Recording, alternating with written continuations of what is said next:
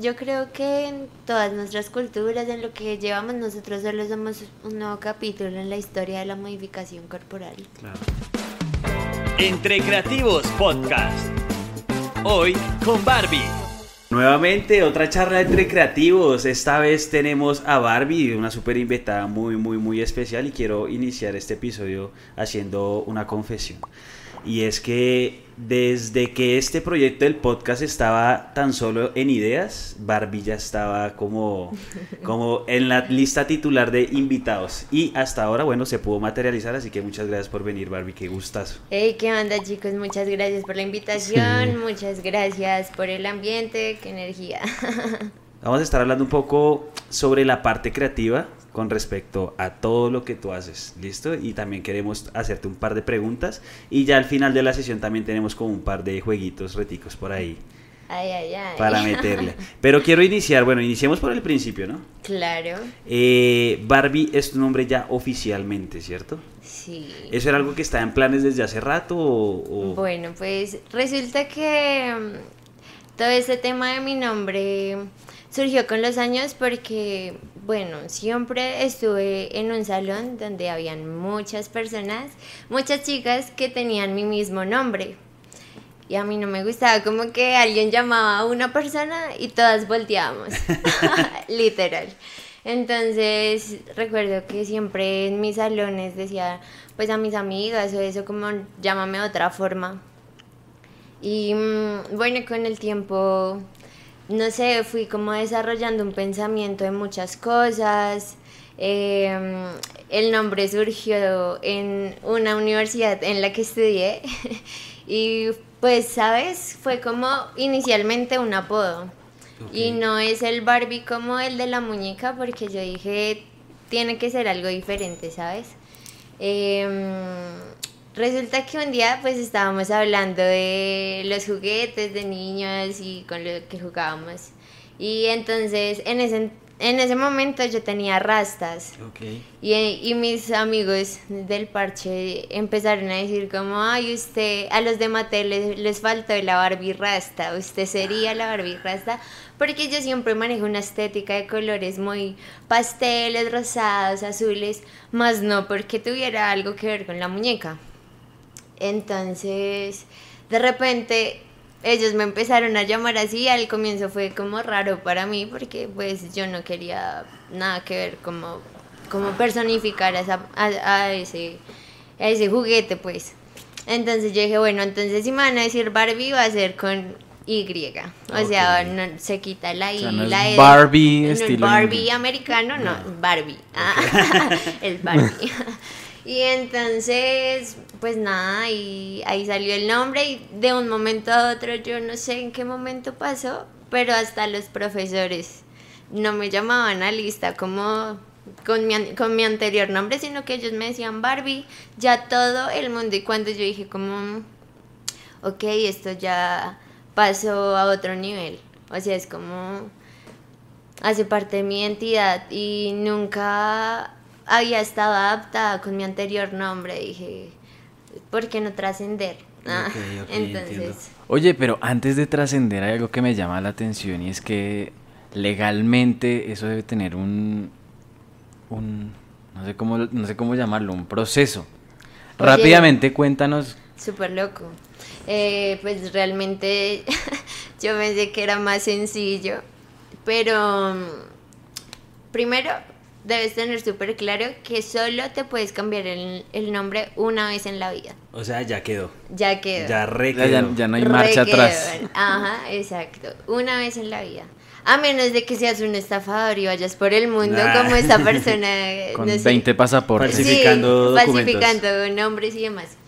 Eh, bueno, por otro lado, pues realmente es mucho tiempo que tienes que dedicarle al tema de papeleo, pues yo soy mayor de edad, lo hice siendo mayor de edad, entonces ya tengo un recorrido bancario, de, de salud, de un montón de cosas de adultos que uno pues le toca registrar, como, como ¿cómo llamarlo? Como eh, actualización de datos, actualizar los datos en cada plataforma en la que estuviste EPS, existente.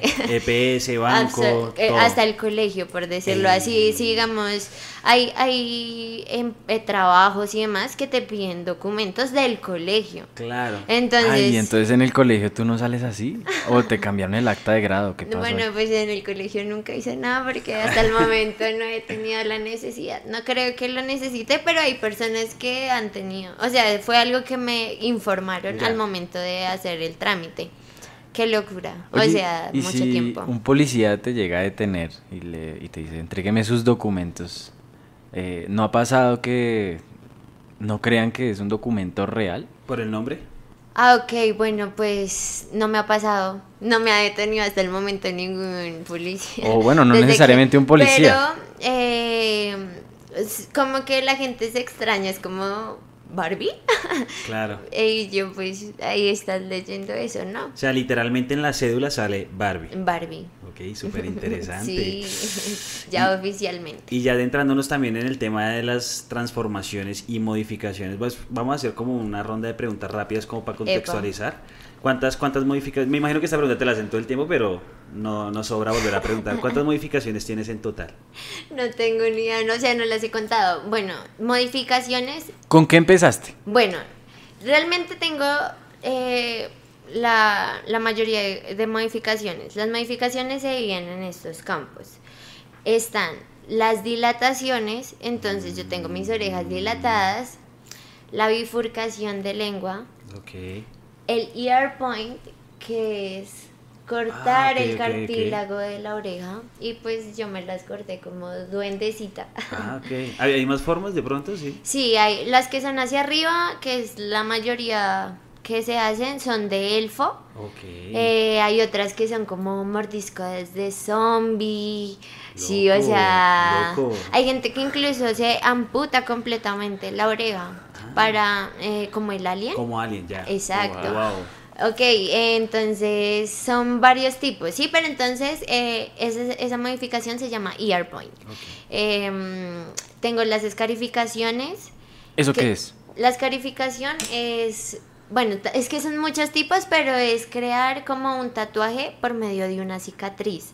Entonces lo que hacen es, bueno, hay un tipo de, mm, de escarificación que es cauterizando, como por ejemplo las vacas o algo así. Como el ganado. Ajá. Ah. Eh, eh, hay otra que es em, levantando la piel, que genera como un tipo de relieve en la piel que se llama queloide. ¿Ese es el que tienes en la mano izquierda? No, eso es un implante, esa es otra modificación. el, eh, ese lo tengo en la pierna. Y el que me hicieron a mí, el procedimiento que me hicieron a mí, es con, bueno, como esos cuchillitos de cirujano, eh, cortar carne. Así como cuando cortas carne profundo que se abre la piel, Sí. Ese- la profundidad es lo que crea la cicatriz. Porque ¿Y yo queda no, como una no me lo hice montañita con... o cómo queda? Dime.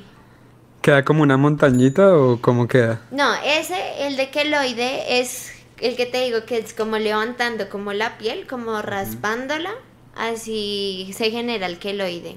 El que yo no quería queloide, incluso pues no es tan saludable para el cuerpo. Eh, entonces fue como profundidad, pero pues ya se me borró ah, un Ah, poquito. ok, ok, ok. Pero ve, eh, hablando de estos temas, siento yo que hay un tabú y es que de pronto la gente eh, creerá que las modificaciones, sí, sí, eso vaya y corte y hágalo. Acá en Colombia, ¿qué tan avanzado está? O sea, a nivel profesional.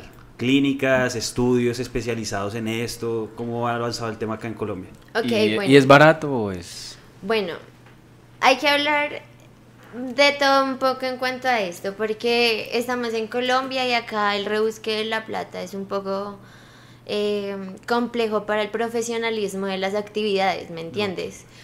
Sin embargo, te puedo decir con seguridad que he conocido personas demasiado profesionales, o sea, que tienen un concepto de inteligencia muy amplio en cuanto a la modificación corporal y que han estado con en seminarios, en cursos con gente pues de otros países que vienen, o sea, gente muy capacitada, ¿sabes? Claramente la- el precio está en esa diferencia abismal que encontramos, eh, que es la persona que perfora en la calle a dos mil pesos y una persona que se tomó el tiempo de su vida para estudiar, para realizarte un procedimiento, todo el proceso que conlleva solo hacer ese procedimiento. A veces las personas no dimensionan como todo lo que conlleva solo hacer un huequito, por decirlo así, porque es que a veces salen con esos comentarios como, ay, es que es un huequito porque tanto, pero es que es tu cuerpo y más allá de si no, tal vez no sea para ti algo simbólico importante, pero igual el cuerpo desde lo físico debe tener como salubridad, Claro. debe tener como todo El el, tema de la higiene, Claro, todo porque eso. vaya te perfores mal, te tengan que, en el peor de los casos, que se te infecte terrible, te tengan que quitar el pedazo, no, No, o sea, claro. Tiene que ¿Y hay alguna de tus modificaciones que haya, digamos, salido gratis o que pronto hayas hecho algún Canje, negocio con la persona o, o varias, no sé? oh my god, no pues, es que como yo he estado como tan metida siempre en, eh, este, esta es mi esencia, ¿sabes? Más allá de ser un estilo, de como lo es para mucha gente, como una estética para mucha gente, para mí traspasa ese concepto en todo, en todo, en todo y realmente es desde la esencia, entonces he conocido a lo largo de mi vida mm, personas que han estado en estos puntos tan altos en su profesión y que realmente me llevan muy bien en cuanto a todo lo que me he realizado porque pues mm, tengo ya muchas muchas cosas encima pues Y también, muy importante, yo creo que resaltar que es, es el tema de la imagen, ¿no? O sea, tú estás transformando también tu imagen y eso es un proceso creativo. Es decir, tú como cuando te planteas una modificación que haces, buscas referentes, eh, de pronto, ¿cómo, o sea, cómo, ¿cómo haces ese proceso creativo para llegar a, decir, quiero esta modificación de tal manera? Ok, bueno, pues esto parte de un punto mental y espiritual. Primero, eh, para llegar a esto, de, debí encontrarme en mí misma, ¿sabes? Yo lo que estoy haciendo es transformar mi cuerpo físico como está en mi cuerpo espiritual, ¿me entiendes? O sea, yo he intentado, eh, me he visualizado, eh, me he visualizado mm, espiritualmente, por decirlo así, siento que quiero llevar esto a mi, a mi cuerpo físico, porque mm, realmente incluso creo que si todos hiciéramos eso, encontraríamos seres muy diferentes. Y eso hace parte también de la transformación que he tenido yo como ser humano. Entonces, para este tipo de, de como de cosas tan, decisiones tan contundentes, ¿sabes? radicales, porque, ¿no? Exacto, porque no es como decir, me voy a volver a poner la oreja. Claro. Me voy a me voy a pegar la, La se lengua. puede se puede pegar, pero digamos es como si lo haces porque lo hiciste, entonces, o sea, hay cosas que realmente son decisiones que deben ser muy certeras para lo- el resto de tu vida. Y, lo- y pues yo digo como, bueno, a mí me gusta tal cosa, creo en tal cosa, mm, es, esto es especial e importante para mí. Eh, todas mis modificaciones tienen un significado súper importante y tienen una relación muy directa con mi personalidad. Entonces, yo digo, bueno, si esto me gusta, de repente, obviamente ya todo estaba creado, es muy difícil realmente decir, ay, yo me inventé esto. Entonces, ahí en internet, uno chismoseando cualquier día, ay, encontré esto, más o menos del estilo que me gustaría, y uno va replanteando como, como la idea, el concepto. Digamos, estas orejas que yo me hice, o sea, obviamente vi mucho el concepto de las orejas de elfo, pero a mí siempre me han llamado mucho más la atención los duendes. Desde chiquita he tenido un duende, entonces como que yo digo, como mi conexión es más por este lado, he estudiado la historia y me gusta. ¿Cómo se llama ese duende? Ay, no, ese duende no tiene nombre. Ah, ¿no? Y entonces yo dije como, bueno, quiero hacerme las orejas hacia abajo porque, por ejemplo, el elemental de los duendes es la tierra. Claro. El elemental de los elfos es el aire. Por Wow, eso, Dato curiosísimo. entonces, Sí. la gente no lo sabe. Incluso hay modificadores que no lo saben. Pero Mm. porque hay cosas que simplemente se, se enfocan en lo suyo. Yo, por ejemplo, lo que te digo, soy muy espiritual y me pongo a No, y estudiar que al fin y al cabo cada quien le busca su significado de pronto también, ¿no? Entonces, como que a eso, a eso que, eso, eso que acabas de decir es a lo que yo llevo y por lo que yo como que miro mis referentes, porque igual es complejo encontrar algo textual a lo que quieres. Claro. Barbie, en la vida cada decisión que tomamos tiene consecuencias. Pueden ser positivas o negativas. ¿Tú sientes que algo de lo que has hecho eh, te ha impulsado a hacer más cosas o de pronto hay algo que tú hiciste y dijiste, esto ya es un punto y de aquí no paso? Ok. Em, siento que a mí me ha gustado ser una persona de retos. Me gusta... mm, mi vida nunca ha sido equilibrada, por decirlo así. Me gusta sentir el rigor y saber de qué estoy hecha. Entonces, em, yo conecté con el mundo de la perforación muy pequeña. ¿A qué edad? Tenía siete años. ¿Cuándo te hiciste tu primera perforación? ¿Y, Y- cuál fue? Y fue en la lengua. Ok. Me ¿Todavía lo un- tienes? No, No, no, ya no. lo tienes. No, eso fue hace siete ¿Y años. fuiste al lugar a hacértelo o cómo, o sea, cómo fue eso? Es que es muy raro, incluso mi madre, o sea, nadie puede explicarlo, cómo yo conecté con el mundo de esta forma. Y yo en este punto digo que tal vez no así como estas personas que nacen siendo gays. Ok. O sea, Ah, para entonces tú crees que se nace así. O sea, No se no, forma hay uno. personas que se crean, Ah, pero hay personas que desde su naturalidad existen. Es como el don y el talento. Sí, es como el don y, y- o sea, así con tu esencia. Y por ejemplo, entonces, eh, en ese, en ese entonces no era para nada famoso ni nada, el tema de las perforaciones era un tabú inmenso, era como lo peor, diabólico, bueno, aún, imagínense. Claro. Entonces, ¿qué pudo haber inspirado a una niña de 7 años a, a conectar con este mundo? Acaban de, mencionar varias cosas súper interesantes para hacer un par de preguntas. La primera de esas es lo que, lo que Santiago mencionaba del tema de consecuencias positivas y negativas. Yo siento que en Colombia, pues puedo estar equivocándome, pero eres un referente porque pocas personas hacen una transformación como tan radical y tienen como esa, esa misión o como esa visión detrás de mostrar que es algo que no tiene que estar porque asociado ni a cosas diabólicas ni nada de esas vainas. Ok, sí. Al contrario, tú eres creyente, ¿no? Sí, soy, creo demasiado en Dios y en, en el universo y en la tierra y en todo eso. A tu manera. Sí, sabes, la religión mm, es un poco tóxica. Me gusta más la espiritualidad. Y digamos que todo este tema que mencionas, bueno, o sea, es que hay, hay tantas cosas, pero en relación así me he arrepentido por, por las consecuencias que he tenido a raíz de mi transformación.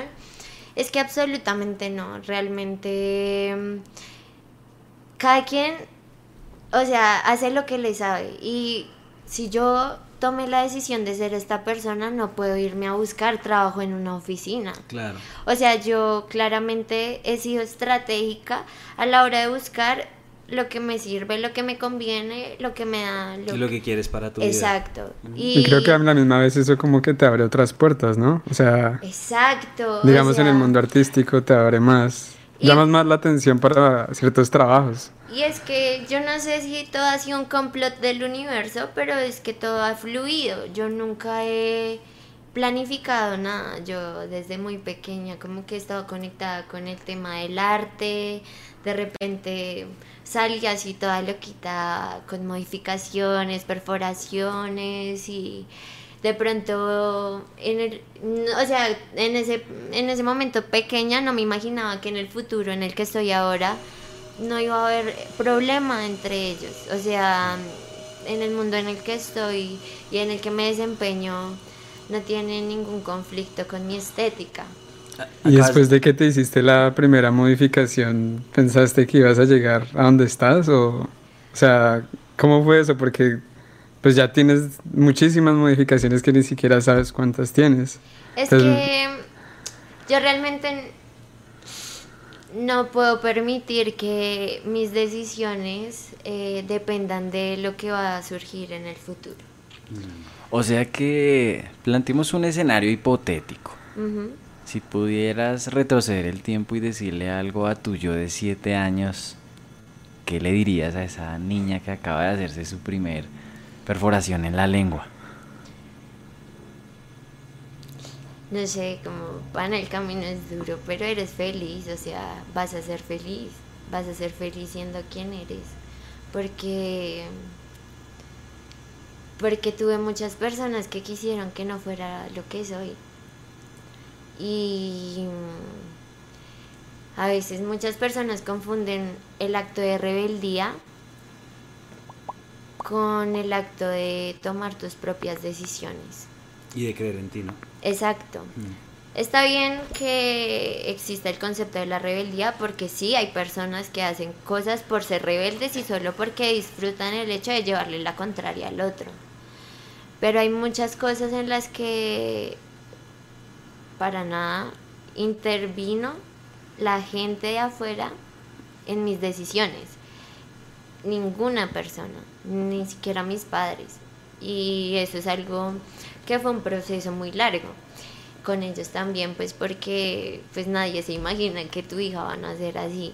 Claro. Entonces, como que también agradezco un montón el hecho de poder haberme encontrado y desarrollado desde lo que soy, sí, como que yo no tengo referentes de nadie en cuanto a mi personalidad, de que, ay, te pareces a tu tan, te pareces a tu tía, a, tu, a nadie, tú eres tú y eso surgió de, de que estuve sola mucho tiempo y no estuvo mal. Yo me siento súper agradecida por eso, porque lo que te digo en este momento, soy súper feliz con lo que soy. Hay algo súper importante que yo quiero resaltar y es que es, es- es ese consejo que le acabas de dar a tu niña de 7 años.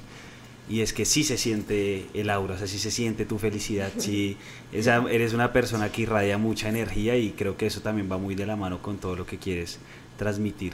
Y también siento que hay una parte de Barbie que de pronto la gente no conoce tanto. Dijiste que no afecta en tu día cotidiano, es decir, creo que va- vale la pena resaltar a qué te dedicas, qué, qué estudiaste, cuáles son tus sueños, en qué campo te desempeñas. Ok, súper cool esa pregunta. Yo soy una amante del cine. Soy súper fan del cine. ¿Película favorita? Enter the Void de Gaspar Noé. Y ¡Upa! ¡Upa! Eso sí es saber de cine. Yo iba a decir Interestelar. No, pero bueno, obviamente está como la planilla de pelis favorita, pero esa es la número uno. Porque, mm, bueno, es que, ¿saben? Lo que les digo, toda mi vida ha sido como un complot que yo hasta ahorita estoy entendiendo. o sea, porque... un complot, pero un complot es algo, es un atentado, ¿no? El complot es de quién hacia quién. del universo a mí. Imagínate eso, es que, o sea, yo nunca me imaginé que iba a resultar estudiando cine. Pero- Estudias cine. Para, para dejarlo claro, estudias Dato, cine. estudio cine. Pero entonces, nunca me imaginé estar aquí, porque yo, pues cuando me gradué del colegio, me metí de cabeza en arquitectura. Entonces eso fue otra, otra locura, completamente diferente a lo que es cine. Pero, espera, no es tan descabellado porque la arquitectura de tu cuerpo es única. Ay, ay, No, ay. no, no es- no, no, no estoy coqueteando, estoy... No, no, no, pero No, está bien. Está, está bien ese dato. Es un concepto artístico. Sí, sí, total, Claro, total. es que eso es, o sea, eso es a lo que voy, todos somos, es que eh, a eso iba mi comentario de ahorita. Si todos realmente lográramos introspección, lograríamos construir personas muy, muy únicas, muy, muy exclusivas desde lo que pues claramente existe, ¿sabes? Porque todos tenemos un alma diferente. Entonces esa es la representación. Pero sí. Yo tengo, yo tengo una pregunta. Dime. Eh, alguna vez, porque digamos que en Colombia, no sé en otros países, pero de pronto en Colombia siento que sí es como muy tabú aún, ¿no? En, ciertas, en ciertos aspectos. ¿Alguna vez has sufrido de discriminación? ¿A veces has tenido de pronto algún inconveniente eh, por tu imagen? O recibes miradas en la calle seguramente. ¿O por el contrario de pronto... Bueno, pues total. Am- am- ambos aspectos. eh, pues he tenido experiencia. La viejita que pasa por el lado y se echa la bendición. Pero mira que han sido, o sea, es que es muy raro. Yo eh, tengo una estética muy peculiar, ¿sabes? Entonces, hay personas a las que no les da miedo. O sea, que se sienten incluso atraídas por mis colores, porque el maquillaje está súper lindo, que porque parece quién sabe quién. Ah, no sé, una. ah, me han dicho de todo, les juro que me han dicho de todo. Los niños son súper lindos, o sea, ellos claramente en su inocencia me ven es como un personaje, ¿saben? Entonces, o sea, te juro, me han dicho que hasta soy el muffin de los padrinos mágicos. Entonces, como que, eh, bueno, por ese lado positivo. La verdad, casi cosas negativas no he tenido, solo como en, en el Transmilenio, que a veces...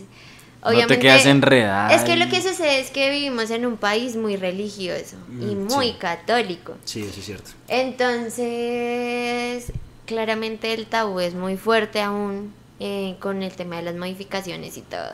Y no falta, me- no me ha pasado con viejitas, incluso hay viejitas que son como, ay, tan linda mamita su cabello. me ha pasado es con los viejitos, o sea, con los señores. Ah. No, y, y que de repente llevan la cruz y la cogen. Y me miran, o sea, y como que, y yo como señora.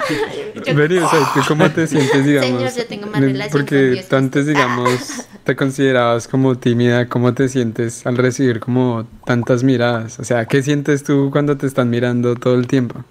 Y ya al comienzo fue un conflicto súper fuerte, súper, súper fuerte. Incluso sigue siendo, pero ya no en- de, la, de la misma manera.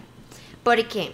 Al comienzo fue súper fuerte porque yo era muy tímida y pues todo el tema de, de que la gente realmente te mire es como, uy, raro, o sea, no sé, como que a veces hay gente que por eso cae en el juego de aparentar lo que no es.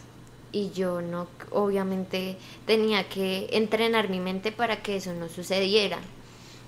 Para no, no caer en el, en el juego de, de fingir algo que no soy y demás. Pero entonces, em, bueno, uno con el tiempo como que se acostumbra, ¿sabes? Pero digamos que ahora lo único que me incomoda de que a uno lo miren y eso es que pues no falta el baboso que habla. Mm. A ver, a ver, un ejemplo. no, pues, no sé. Es que, es que siento también que es algo diferente, ¿no? Entonces, dentro de lo diferente vienen muchos fetiches. Y Exacto, no, y hay gente, o sea, yo no sé, la gente es súper tonta de mente y habla sin pensar y bueno, los humanos como que no, no, no se inspiran con nada más. Ok, y hablando, hablando del tema de manes, em, y ya que mencioné que como es algo diferente, eh, recibes muchos halagos, me imagino. O, o sientes que de pronto también hay gente como muy enferma, acoso, o sea, cuéntanos un poquito también de eso. No, pues digamos que yo, yo tengo una personalidad creo que muy fuerte o como muy, no sé, muy seriecita o eso que la gente como que, o sea, me ve y eso, pero casi no se mete conmigo. Porque creen que, que les voy a responder con tres puños y seguramente sea así. pero digamos que, Que no, la verdad es que me ha ido bien, o sea, no he tenido problemas así muy fuertes. Mm, O sea, yo no soy tu problemas, pero a veces hay chicos a los que sí toca callarlos porque son muy, muy groseros. Claro. Entonces, como que, bueno, nací con la posibilidad de no ser calladita y sumisa. Oye, eh, en Instagram te encontramos, te encontramos como mala influencia con doble I al final. Yo estoy viendo que manejas una estética no solo en tu cuerpo, sino tu Instagram parece una paleta de colores. ¿Cómo haces para mantener esa estética eh, en tus redes y asimismo en ti? Es que primero es en mí y luego en mis redes. Ah, Porque es que eso es lo que hace parte de mi esencia, ¿sabes? Yo, yo, yo, yo te muestro lo que soy y, y yo siempre, lo que te digo, desde muy pequeña he tenido una conexión con el arte tremendísima. Entonces, por ejemplo, mis cuartos han sido siempre súper decorados con colorcitos así, pastel, Barbie. Sí, Y- porque, perdón, te interrumpo, es que tu perfil es privado, pero me gustaría que pegaras una breve repasada ahí frente a la cámara para que la gente vea que lo que yo estoy diciendo es real y te gusta como manejar esas gamas de colores. Sí, bueno, pues Ahí desde el mío, ya está. Ahí Ah, está. ahí. Ahí lo tiene. este, Ve deslizándolo ahí para que la gente vea. Pero ve, una pregunta me surge a mí muy interesante y es. Deslizando. Es que el- todo el tema de colores. Bueno, estaba. estaba muy directamente relacionado con la psicología del color. Yo soy. Ay, sí, es que todo tiene conexión, maldita sea. O sea, el cine me conectó claramente con el arte. Yo soy directora de arte, escenografías y demás. Y con todo esto aprendí un montón sobre la psicología del color y cómo influye esto en una persona. Y entendí por qué toda mi vida he utilizado cierta paleta de colores, por qué tan, tan, tan. Entonces, a mí lo que me gusta en eh, manejar en mi perfil de mala influencia es como una estética muy arraigada al- a la foto que estoy haciendo, con el color que estoy haciendo, con la temática que estoy haciendo en la foto. Me gusta ser modelo conceptual, Ok. artística. Super eso. Sí, es. No hay más que tus fotos no son fotos, o sea, no son ahí casualidad, o sea, casi siempre tienes tu escenografía, Es que me gusta tienes porque un buen vestuario. está cool. O sea, obviamente he visto un montón de perfiles que me inspiran de modelos que son súper espontáneas y son perfectas en cualquier momento. Y les sale la foto perfecta. Pero yo, por ejemplo, soy una persona estética que maneja un montón la escenografía. Entonces, ¿por qué no aprovechar esto, el concepto de vestuario, maquillaje? O sea, acoplar todo en una foto y que salga algo súper brutal de, de book. Claro. De portada de pre- revista. pregunta, pregunta importante. Eh, ¿Ya hiciste el cambio de- del nombre que tenías antes a Barbie? Porque en Instagram sigue saliendo como mala influencia de dónde sale ese, ese usuario. Bueno, mala influencia salió por, por muchas cosas. E- Es como, no sé, ¿se acuerdan cuando llegó Instagram a, a- a Colombia? Eso fue hace mucho tiempo. Eso, yo no sabía cómo ponerme. En el colegio yo era como que me pongo, no sé qué. Me acuerdo que yo era muy terrible en el colegio. Ok. Y mm, pues un, un amigo me dijo como, marica, póngase mala influencia, usted es una mala influencia o algo así. Yo, no, yo no- ni me acuerdo bien el contexto. El caso fue que terminé con ese nombre. Pero yo con el tiempo después le di un, como un sentido, ¿sabes? Como que con el tiempo entendí muchas cosas porque todos nuestros padres siempre nos dicen como, oye, no te juntes con la mala influencia. Pero ¿qué pasa si la mala influencia eres tú? Denso. Además, dejándonos de morronguerías. ah, Todos hemos sido malas influencias en, En algún momento. Sí, así o sea, en algún momento. Entonces, mala influencia no soy yo, sino somos todos. Somos todos esos perfiles que me siguen, que se sienten identificados con una persona así. digamos, más allá de eso, ahora de la realidad de lo que es el concepto de mala influencia, las personas que realmente me conocen a mí en mi actualidad y en lo que soy ahora, es, es un sarcasmo, ¿sabes? Yo soy re bien, o sea, soy, incluso mis amigos son las malas influencias. O sea, tú eres la buena influencia en medio de la mala influencia. Exacto, entonces es como, como es un poco de ironía, un poco de realidad, un poco de verdad en todo ese nombre, porque es un nombre muy, es una palabra muy señalada, mm. es una palabra demasiado señalada cuando no nos damos cuenta que realmente todos somos malas influencias. No, y me, encanta ese chiste porque a la final en redes sociales las influencias y más las malas siempre están presentes. Las redes sociales son muy No, y las redes sociales sí, son, sí, son fuertes, son fuertes. Ve, eh, hemos hablado y, y tú siempre me has manifestado como que hay un mensaje que tú quieres dar, ¿no? También a través de, tu, de tus modificaciones y de tu imagen. ¿Cuál es ese mensaje concretamente? Bueno, yo creo que dejar de encerrar un, dejar de encerrarnos en un pensamiento. Ese yo creo que es el mensaje, dejar abrir nuestra mente, permitirnos eh, ver otro tipo de cosas. No es de desde el tabú, desde lo que nos han contado, desde las experiencias ajenas. Em, creo que es muy importante darnos cuenta que no todo tiene como una, una misma señalización, por decirlo así, a qué voy con esto. Muchas personas del, del, del ambiente de la modificación corporal eh, tienen sus propios personajes, ¿sabes? Eh, y está súper bien con ellos que se hayan identificado como tal persona y se hayan modificado su cuerpo a raíz de eso, de esa imagen y de quererla representar.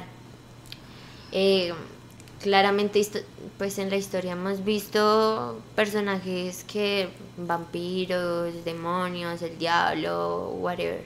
Y está súper bien por ellos que encontraron su persona yo encontré lo que soy desde, desde mí, ¿sabes? No desde un referente. Y surgió esto, ¿sabes? Nunca pensé que se viera lindo o que se viera estético o que tal vez fuera agradable visualmente. Salió así y la respuesta es que al final sí fue agradable y fue muy placentero tal vez visualmente.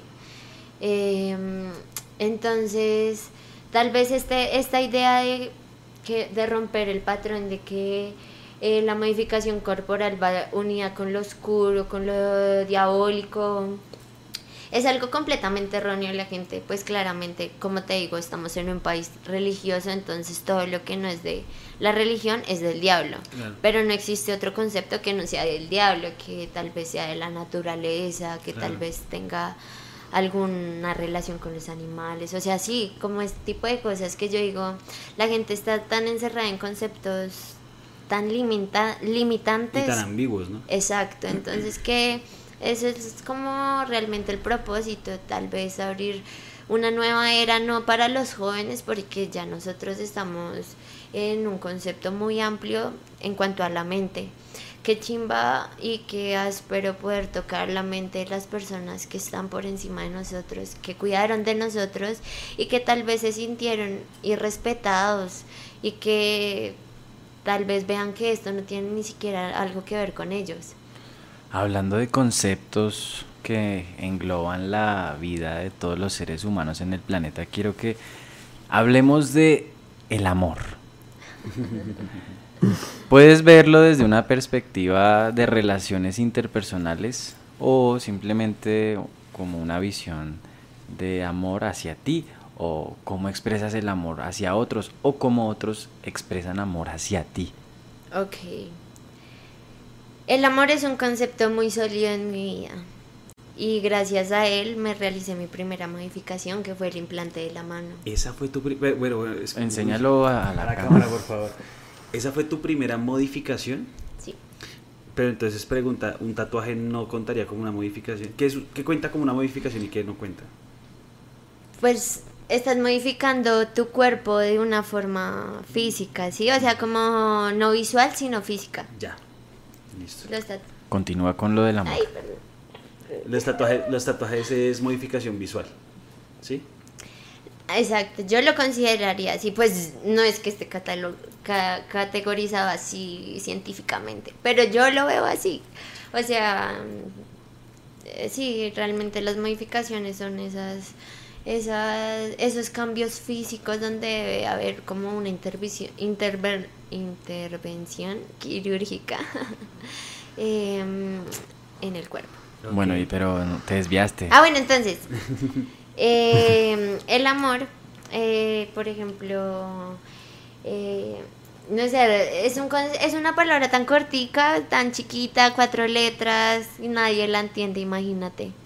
Entonces, yo realmente me enfoqué precisamente en, en entenderlo y en saber cómo recibirlo, saber cómo darlo. El amor ha cambiado mi vida de una forma tan drástica que no te imaginas. O sea, yo, gracias al amor, es que soy la persona que soy. Y, y es duro porque las personas no, no, no nacieron aprendidas a amar. Entonces, el cometer errores les hizo tener miedo a este concepto y jamás lo entendieron. Pero yo me metí de cabeza. Y entenderlo de- desde todos los aspectos que puede haber en, el- en- o sea, de que, de que puede tener el amor en la vida de una persona. Uf, o sea, te juro que yo creo que nada cambia más a una persona que el amor. Nada, nada, o sea, no existe. No existe. Nada. Totalmente de acuerdo. Qué, qué chévere. Y entonces, estas cuatro eléctricas son tan importantes. Es una expresión de arte a la final, ¿no? Que involucra los sentimientos y cómo tú quieres expresar eso al mundo. Es que yo creo que es al revés. Es que verle la importancia, o sea, a los sentimientos y que la transmutación es la representación.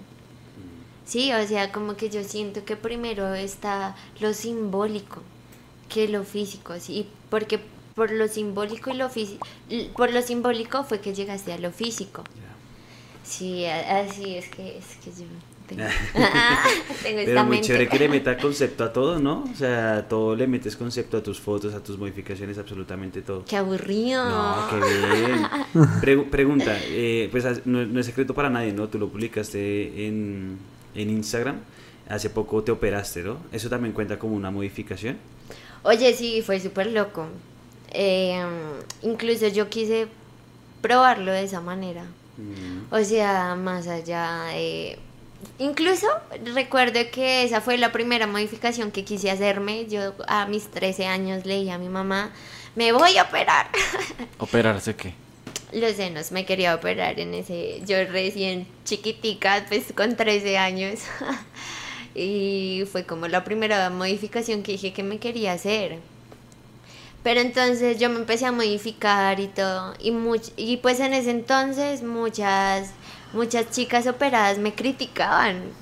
O sea, era súper loco. Y era como, uy, esta nena. ah".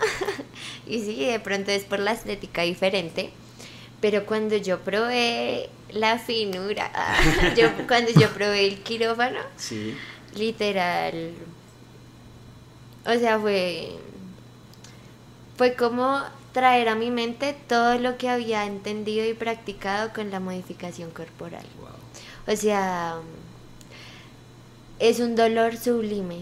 El, ah, bueno, el dolor es un concepto a lo que va todo esto también. Es- Bueno, pero no, hay cosas que Pues- sí duelen. Y no solo O sea, físicamente, no, no, no considerarías que de cierta manera eres medio masoquista al tener que hacerte todo esto que duele al fin y al cabo. Es que lo que pasa es que más allá del masoquismo es como lo que te digo, un acto simbólico. Entonces, cuando mm, todos, todos manejamos formas de, como humanos, de liberarnos de ciertas cosas, por decirlo así. Entre ellos hay cosas muy poderosas que se llaman mantras. Y uno de los mantras que uno puede practicar es el dolor. Eh, El mantra del dolor es muy, muy mm, enriquecedor mentalmente. Eh,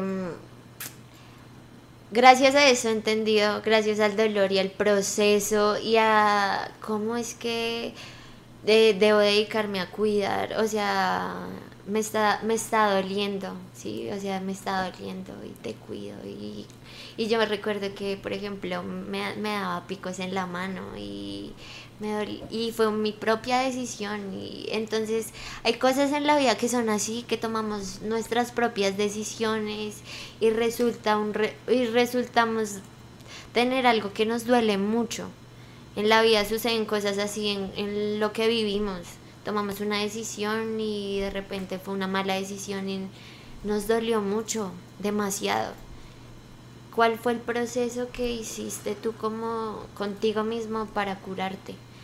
Eso es un acto simbólico, pero entonces yo lo llevo a lo físico. Porque es así, porque yo tomé una decisión que me iba a doler, claro. Todas las cirugías duelen mucho y mucho. Pero entonces es como tú desde tu mente controlas, porque a veces hay momentos de desesperación que no puedes con el dolor, que es como pero en encontrar la tranquilidad, serenidad, es trabajar la mente, el mantra. Uy, súper interesante eso, ¿no? De ahí yo creo que hay mucha, te- mucha tela para cortar. Otra cosa que, claro, un montón. Pero otra cosa que también a mí me llama la atención es ver cómo esa evolución, ¿no? Esa evolución que has tenido. De miras al futuro, ¿qué otras cosas hay por ahí en planes? ¿Qué otras modificaciones? ¿Qué otras cirugías? O... Ok, bueno, pues sí me gustó el tema de las cirugías. Ah, este año me, me pienso volver a operar los senos, me gustaría un poquito más grandes. Ah, Ok, ok. Y en cuanto a modificaciones, sí en el futuro, no sé exactamente este año, ojalá sí, porque las, ya las he cuadrado con la persona incluso que me las va a realizar, pero todo depende del dinero, el tiempo, todo. Y me quiero hacer unos implantes acá en las clavículas, me quiero implantar más el brazo izquierdo. ¿Qué tienes en el brazo izquierdo? No sé. No, en el brazo izquierdo no tengo nada, solo el corazoncito es el primer implante, pero ahí empieza todo. Y quiero figuras así en todo Relieve. el brazo. Ajá. Entonces estaba pues esperando terminármelo, ya estoy como a 2% de terminarme el hombro y ya ahí puedo empezar a ponerme más implantes. ¿Y qué vas a ponerte? No sé, pues hay un montón de figuritas que, por ejemplo, son unas bolitas, me gustaría como unas pulseritas aquí, hay otras que son como estrellitas, o sea, algo que sea vibre conmigo. Claro, que vaya contigo. Sí, Oye, claro. y yo quisiera saber eso, cómo cicatriza o cuánto tarda tu cuerpo en aceptar eso que es ajeno. Y eso es súper loco porque normalmente, eh, pues hay como una estipulación de tiempo para curación, ¿no? Pero sí sé que mis modificadores eh, me han dicho como, oye, pana, tu cura siempre a mitad de tiempo. ¿Qué, qué onda con tu cuerpo? Ah, y seguramente por eso tal vez me he realizado también varios, varios procedimientos porque gracias a, a, a este cuerpito y a la naturaleza que me hizo así, yo curo muy rápido y, y sí, es a mitad de tiempo. Por ejemplo, el implante de la mano, eh, alrededor de dos meses. Y yo al mes, yo ya lo tenía perfecto. O sea, como esta, eh, la piel un- eh, pegadita, la figura definida sin morados, ya recuperé la movilidad de la mano, porque es que es un proceso, claro, yo perdí la movilidad de la mano, todo. Eso es loco. Bien loco. Es un proceso, claro, es la, como por ejemplo cuando yo me operé todo el cuerpo, yo casi no me podía mover, era como mm, perdí la movilidad de mi cuerpo, después recuperar fuerza, todo. Oye, ¿quién te ayuda ¿Cómo así? en ese proceso de no poder valerte al 100 por ti misma? Ok, bueno, pues digamos que en las modificaciones que he tenido, eh, he tenido una amiguita que súper conectada conmigo y ella me cuida.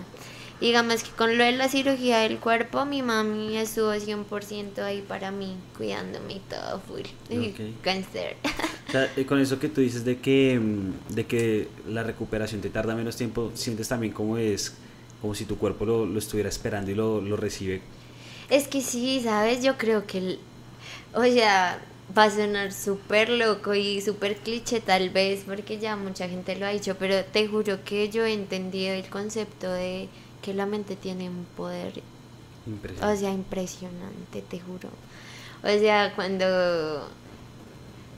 Yo sé que yo pienso que eso también pasa con los deseos, con tus sueños. Cuando sueñas tanto algo, sucede. O sea, simplemente sucede. Y así ha pasado con mi cuerpo. Por ejemplo, cuando yo quería operarme las orejitas, cuando vino la idea a mí de operarme las orejitas fue como, oh my god, Luego apareció una imagen y yo, oh my god, tan linda, más o menos esta figura me gustaría. Luego, de repente, encontré en Instagram el, el, modifica- el modificador que hace las mejores orejas del mundo, Ah, las más bonitas. Y yo como, oh my god, súper. Después, yo no sé por qué, el man venía a Colombia. Resulté, o sea, yo por eso te digo que es que el universo tiene un complot. Wow, súper. Tú, ah, perdón. Tú como amante del cine, sabes que toda historia tiene un clímax. ¿Cuál quieres o cuál anhelas que sea el clímax de tu historia? La desinfló. Ese es un, ese es un secreto súper fuerte. Pero es que no sé decirlo en cámara. es que me da miedo. Una pista, no tienes que ser muy puntual. No, pues es que es súper puntual. O sea, es que no puede, no, no tiene, no, no puede ser por ningún otro lado. O sea, yo creo que me encantaría y amaría y Dios sabe cuánto le he pedido por vivir esta experiencia, la experiencia. A mí me gustaría realmente estar de cabeza en el cine, ¿sabes? Siendo directora de arte. Y mm, tal vez llevarme un Oscar al mejor diseño de arte de alguna peli. Uy, súper. Y Lo dijo en este podcast. Ah, ahí quedó el clip, ahí quedó el clip. Oye, qué chévere. Ojalá, ojalá, pues dicen que ellos dicen que soñar no cuesta nada. Pero fíjate que a veces los Óscares no siempre premian a los mejores. No, yo sé que no, pero digamos que para mí es como el premio simbólico. Claro. Existen un montón de premios audiovisuales. Pero Mm. digamos que para mí tener el Oscar, para mí tener el Oscar sería increíble. Como para un cantante el Grammy, no sé. No hay un montón de premios de cantantes, pero Y, y ya, que hablan, ya que hablan de premios, eh, ¿existe en el mundo o en Colombia como premiaciones o exposiciones? O sea, digamos, se sabe que para los tatuajes hacen concursos y, y dan como premiaciones a los mejores tatuajes para las modificaciones. ¿También existe algo así? no tengo ni idea. idea. Oye, no, ni idea. Y pues no sé, o sea. N- No sé. Ah, no. Hay X porque sí, no sé. ¿Es mucha la gente que hace modificaciones acá en Colombia? No. Es, es pequeño el grupo. Es pequeño el grupo, pues de profesionales, ¿no? Estoy hablando, porque pues vaya uno a saber quién hace bajo cuerda, que Claro. incluso si hasta esto salió pues en las cárceles. Mm, O sea, de todo el tema salió de los chicos que se implantaban eh, en las cárceles Ah, el sí, pene. eso lo he escuchado, sí, sí, sí, sí. Y de hecho, de hecho, creo que actualmente también lo hace gente que tiene mucho dinero. O sea, mandan a hacer implantes en el miembro para sentir más placer. Me declaro impedido. Pero, Ah. pero claro que también es, es, es una cultura que también viene ancestral, ¿no? Claro, es que es que es eso. O sea, primero para entender la modificación actual hay que entender la modificación de nuestros ancestros. ¿De dónde viene eso? Wow, pues no sé, De de, todas- yo nuestros ancestros de del mundo. África, África. Egipto. Del inicio o sea, de los Egipto fue una de las culturas más antiguas del mundo. Entonces, seguramente Claro. eh, el, el- el ser humano, eso sí lo he tenido muy claro, y es que el ser humano siempre ha experimentado con su cuerpo. Nunca lo he leído, pero se, se- es, es Sí, real, o sea, es algo mm, real. Él, él siempre ha experimentado y querido sentirse tal vez por dentro, saber qué, qué, qué puede hacer con él y qué no. y, mm, y eso influye, yo creo que en todas nuestras culturas, en lo que llevamos nosotros solo somos un nuevo capítulo en la historia de la modificación corporal. Claro, totalmente de acuerdo. ¿no? Y digamos esos allá en África que se alargan el cuello. Hay un montón, Hay un hay un montón de culturas con modificaciones increíbles, o sea que yo digo, esa que tú mencionas, wow, cuello, qué sí, es respecto, o sea, imagínate. Y, va, y, y imagínense, o sea, si lo hacen ese tipo de culturas es porque es demasiado espiritual el tema. Y, Es que el tema realmente de todo esta, de, de todo esto es, es conectar con, con lo simbólico y lo espiritual. que representa para ti como persona tal cosa y que te conecta con tu Dios o con tu creencia, ¿sabes? ¿Y de qué forma te conectas tú con tu espiritualidad? Bueno, digamos que eh, a raíz de esto, eh, más allá de la espiritualidad, yo la, la- la- lo relaciono un montón es con, con mi ser, con mi espíritu, no con un ser supremo, sino con, con Hacia lo que adentro, soy. con tu Ajá. Muchas eh, mm, personas tienen expansiones y ni siquiera lo saben, pues porque, bueno, ahorita todo lo que está de moda se lo hacen pero las expansiones en las culturas representaban de acuerdo al tamaño de- del, de la- del hueco que tanto podías escuchar el universo. Uy, wow. Entonces los gobernantes y los caciques eh, tenían los burros de expansiones. Ah. Mi pregunta es, ¿sabían que existía el universo? O sea, es que realmente ellos, eh, todo, todo fue desde ahí. Ellos incluso, Mm. nosotros estamos pensando es al revés de, de lo que ellos, porque para ellos fue primero el universo, para ellos fue primero todo lo que ellos, a lo que ellos representaron en su cuerpo. Entonces, por eso está súper cool como, como seguir trayendo estos conocimientos ahorita que casi nadie lo sabe, o sea que pues que ahora todo se volvió tan banal y tan estético que que chévere que alguien sepa que de pronto esto significó eso para ellos. Digamos, por ejemplo, las escarificaciones que yo tengo en la pierna son unos copos de nieve. Y eso, yo siempre he tenido como una afición con la nieve desde que soy chiquita porque viajé muy pequeñita a Estados Unidos en Navidad y para mí fue la fantasía. Entonces, como que la nieve y todo. Entonces, como que son cosas simbólicas, ¿sí? Yo no lo relaciono con un dios. Yo lo relaciono es con lo que es simbólico y importante para mí. ¿Qué otros datos curiosos tienes por ahí de pronto así como ese que nos acabas de dar de las expansiones? Mm, no sé, no sé. Eh, por ejemplo, mm, estos microdermales me los hice eh, por el, cha- el chakra de, de la mente, de, de conectar con el, el ser superior. el- yo creo pues en los chakras y también practico como todo esto de equilibrio energético. Entonces, es que es básicamente eso.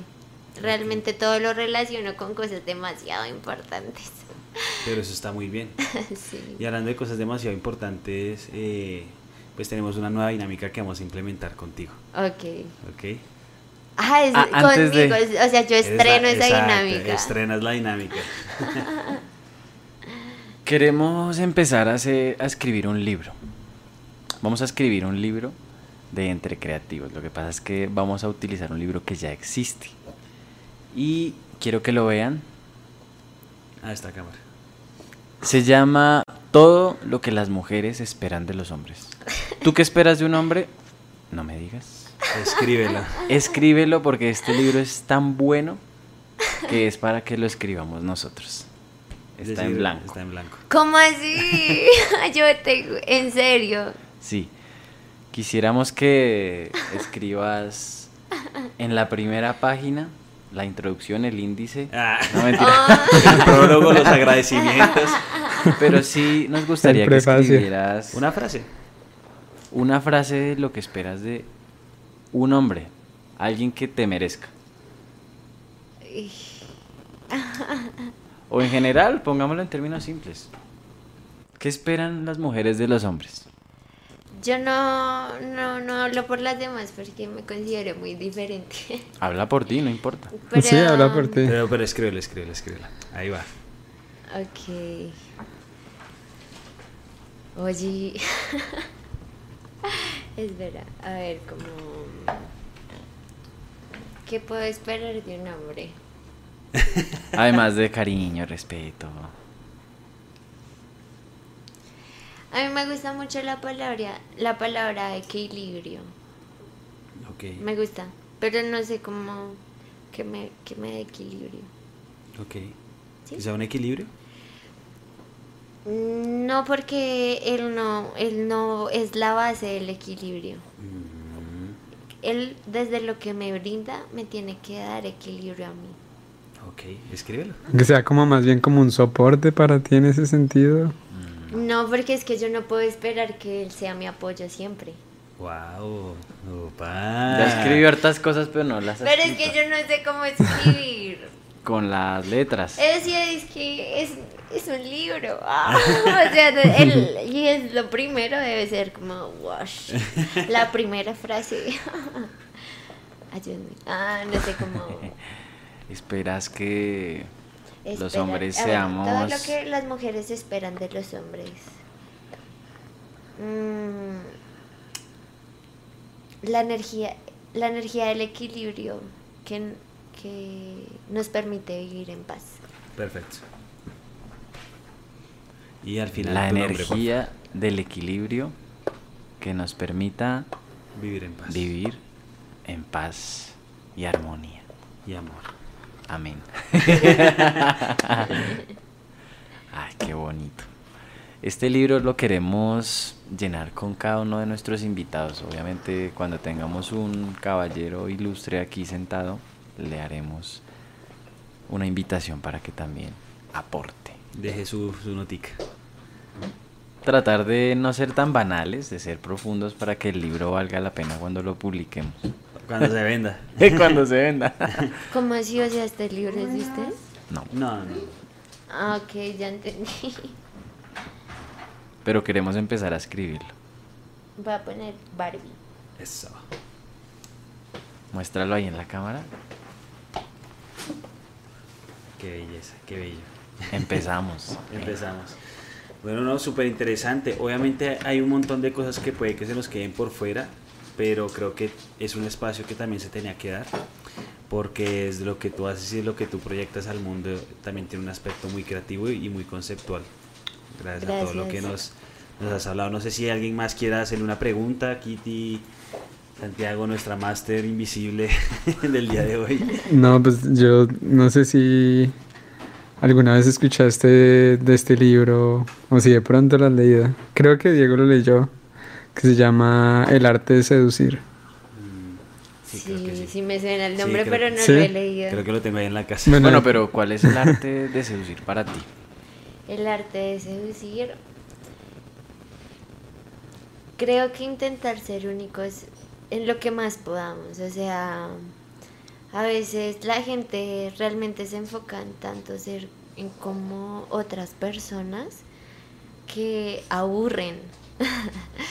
y creo que realmente hasta para el que vive la experiencia, produce la experiencia, es súper interesante querer ser único, o sea, tener el interés de tener ideas únicas, importantes y eso. Eso me parece que seduce un montón. Ok. No, y quería, o sea, quería agregar sobre el libro porque eh, el libro ah, no, no es sencillamente algo enfocado a, a la seducción en el sentido amoroso, porque la seducción no solo se trata del, del amor, o sea, uno seduce a un cliente, uno seduce al- a los amigos, para, a muchas cosas, o sea, no necesariamente es algo completamente amoroso, pero sí hay ciertas características que hace que en general a la gente atraiga o hay como hay cosas que son antiseductoras. Hay ciertas pero digamos en este libro el, el escritor trata de mostrar como unas como unos arquetipos de personas. Ok. Y entonces había uno que me, o sea, me recuerda mucho a, a lo que tú eres, pero yo sé que de pronto no, o sea, no es algo consciente ni nada, pero que siento que de cierta manera tú eres así, que es el arquetipo de, de la sirena. ¿Y por qué es una sirena? Porque la sirena es irreal, o sea, la sirena no es, es como un cuento, ¿sí me entiendes? Y siento que tú de cierta manera como que haces consciente o inconscientemente una alusión a eso. Y como que la gente al verte que no eres como, o sea, como si fueras de otro mundo, digamos, alguien parecido o alguien que tiene una personalidad, o que tuvo una personalidad así fue, digamos, Cleopatra. Y Cleopatra no era, una, no era la más bella ni la más eh, con la mejor personalidad, pero ya sabía cómo verse como si viniera de los dioses, ¿sí? O como si saliera de un cuento. Y siento que de cierta manera eso también hace lo que tu esencia sea diferente. Muchas gracias. Oye, qué, qué lindo, oye. Profundo. Oye, sí, me toca leer ese libro absolutamente. No, es buen- buenísimo. Ahorita estamos en la feria del libro para que vayan. Para que me inviten. Ah. Oye, Eh, sí. Muy profundo, me encantó. Sin embargo, otro método de seducción efectivo, después de ese mensaje tan lindo, es el dinero. ese, ese es el más dinero. efectivo. Absolutamente. Es súper Pero, pero se seduce nomás ahí por la, o sea, no seduce por la persona, sino por la plata. Ese es el problema. Sí, sí, sí. Exactamente. O sea, no se va a quedar ahí. Saca la plata y se va. Barbie, te vas pensando y nosotros agradecidos. Ay, Así no, es. yo también muy agradecida. Algo, algo que quieras añadir, algo más que quieras de pronto decir. No sé. No. Como que mm, tal vez eh, dejarle así como un mensaje a las personas de antes que abran su mente. Tal vez a las personas que ya tienen la mente muy abierta como a los jóvenes, que le den importancia a lo que hacen que hay cosas que sí son importantes, que hay cosas que no son solo para moverse entre el público y llamar la atención, que hay cosas que valen la pena ser estudiadas, aprendidas desde lo que realmente son. Eso es súper importante. ¿Quieres ser mamá? Sí, Es un tema interesante también. Bueno. sí quiero ser mamá y voy a hacerla mejor. Ah, Listo. intentaré. Bueno, pues ha sido un episodio, yo diría que estelar. Sin desmeritar a los demás, todos han sido maravillosos, pero Barbie nos ha mostrado una faceta muy interesante de nuestra espiritualidad. Sí, no, pues sin desmeditar a los otros, pero este fue bien profundo. Bien profundo. Oye, y me gusta que haya sido así, la verdad. Gracias y realmente a ustedes también por el espacio. Este es un tema muy muy enriquecedor, enriquecedor para hablar. Y realmente valoro un montón que hayan querido como saber de esto, de mí, que me tienes desde hace rato en la lista. Sí, así es, así es. Sí. Bueno, pues nos despedimos en este episodio. Aquí les habla Santi, Diego, Diegón, Kitian. Kitian, Kitian y Barbie. Nos encuentran en redes sociales, como siempre. Un abrazo y nos vemos en el próximo episodio. Chao.